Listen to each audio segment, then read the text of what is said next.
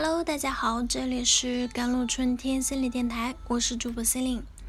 今天跟大家分享的文章叫做《网友来信，老公有失眠症，床头藏着刀棒》。那网友来信，他说我结婚多年，与老公相处很差，他打过我，第三次我愤怒还击后，他没再动过手，但表示大不了拼命。为了给孩子的天空尽量多一点阳光，我懒得再吵，心却在怨恨与鄙夷中冷淡了。两年前的抑郁症，一直吃抗失眠药，我发现他床边藏一把刀，我藏了，但他说没有刀睡不着，他还要买刀，我说你再买我就报警。现在他床边又藏了个铁棒。他这是怕有人害他，还是想害我？我受够了，他喜怒无常，想离婚。请问，我该帮助他摆脱抑郁吗？这么愚顽的人能改变吗？那回复中可以说，从你的描述可以得知，曾经你们的争吵已经上升到了肢体损伤的地步，这的确让人匪夷所思。并且他枕头底下藏着武器，还是挺让人揪心的。为了保护自身安全，或许需要考虑到你父母和朋友的相对具体的建议。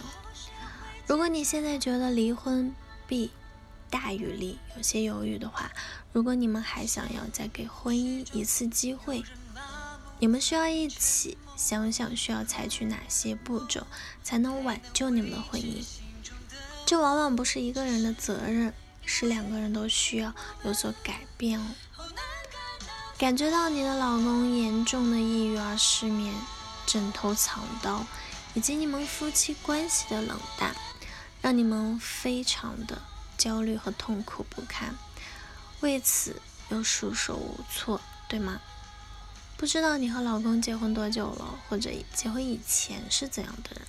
究竟发生了什么，才让你的老公变成了今天的样子？如果说他以前都是脾气暴躁、容易情绪易激惹的人，那么走到今天这一步，一点也不意外。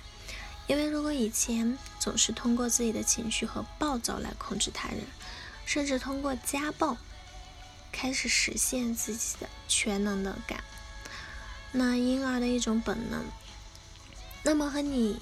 经历一段婚姻之后，你一方面通过正当的防御和勇敢的抗争，捍卫自己的身体健康不受到伤害；另一方面击碎了你老公婴儿般的自恋和全能感，让他的自尊受挫，从而他变得抑郁，也就无可厚非了。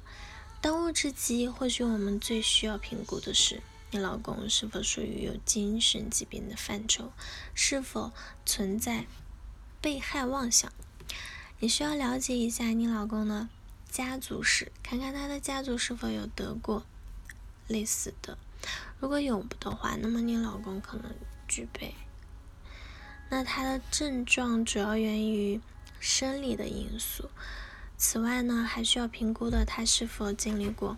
重大灾难性事件的打击而产生的创伤性综合症。如果你的老公有工作、事业上重大失败或者其他的灾祸，也极有可能造成目前的症状。最后提醒你哦，如果你的老公情绪极不稳定，有自杀的观念、自残行为或者攻击他人的欲望，需要考虑强行的干预。因为他一旦精神崩溃或者，嗯，可能就会做出自杀或者伤害他人的极端的行为。那么，如何破局呢？第一，稳定化的技术。你首先要考虑梳理自己的情绪。你的焦虑会导致老公焦虑情绪的升级，所以，如何放下对婚姻的怨恨？对老公的怨恨，如何用平静的心态面对当下是最关键的。你需要考虑的是，让你老公觉得你是值得被爱的人，可以信任他的人，你是他最安全的保障。如何重新赢得他对你的信任，的确是关键。这首先需要你不计前嫌，放下过往的一切。可以理解的是，你目前情绪和精神状态似乎也到了崩溃的边缘，所以想离婚。问题是，如果你过早的提出离婚，会不会引发你老公的失控呢？第二点就是支持性的技术，你需要联系和团结。一切可以团结的亲朋好友一起关注你老公的身心健康，当然更需要关注你的身心健康，因为你们的婚姻状态以及你老公的情绪状态就像火药库，可能稍微被激热就会被燃爆。只有第三支种那力量的插入呢，嗯，打破你们之间的僵局，才有可能解救你们各自的命运。第三就是心理辅导的干预了，不仅仅是你的老公，还有你，目前都有可能处于应激的状态。只有专业心理力量的注入，才可能更有效的帮助到你以及你的老公。如果可以，你们可以选择家庭治疗。如果老公不配合，你需要先关怀一下自己。好了。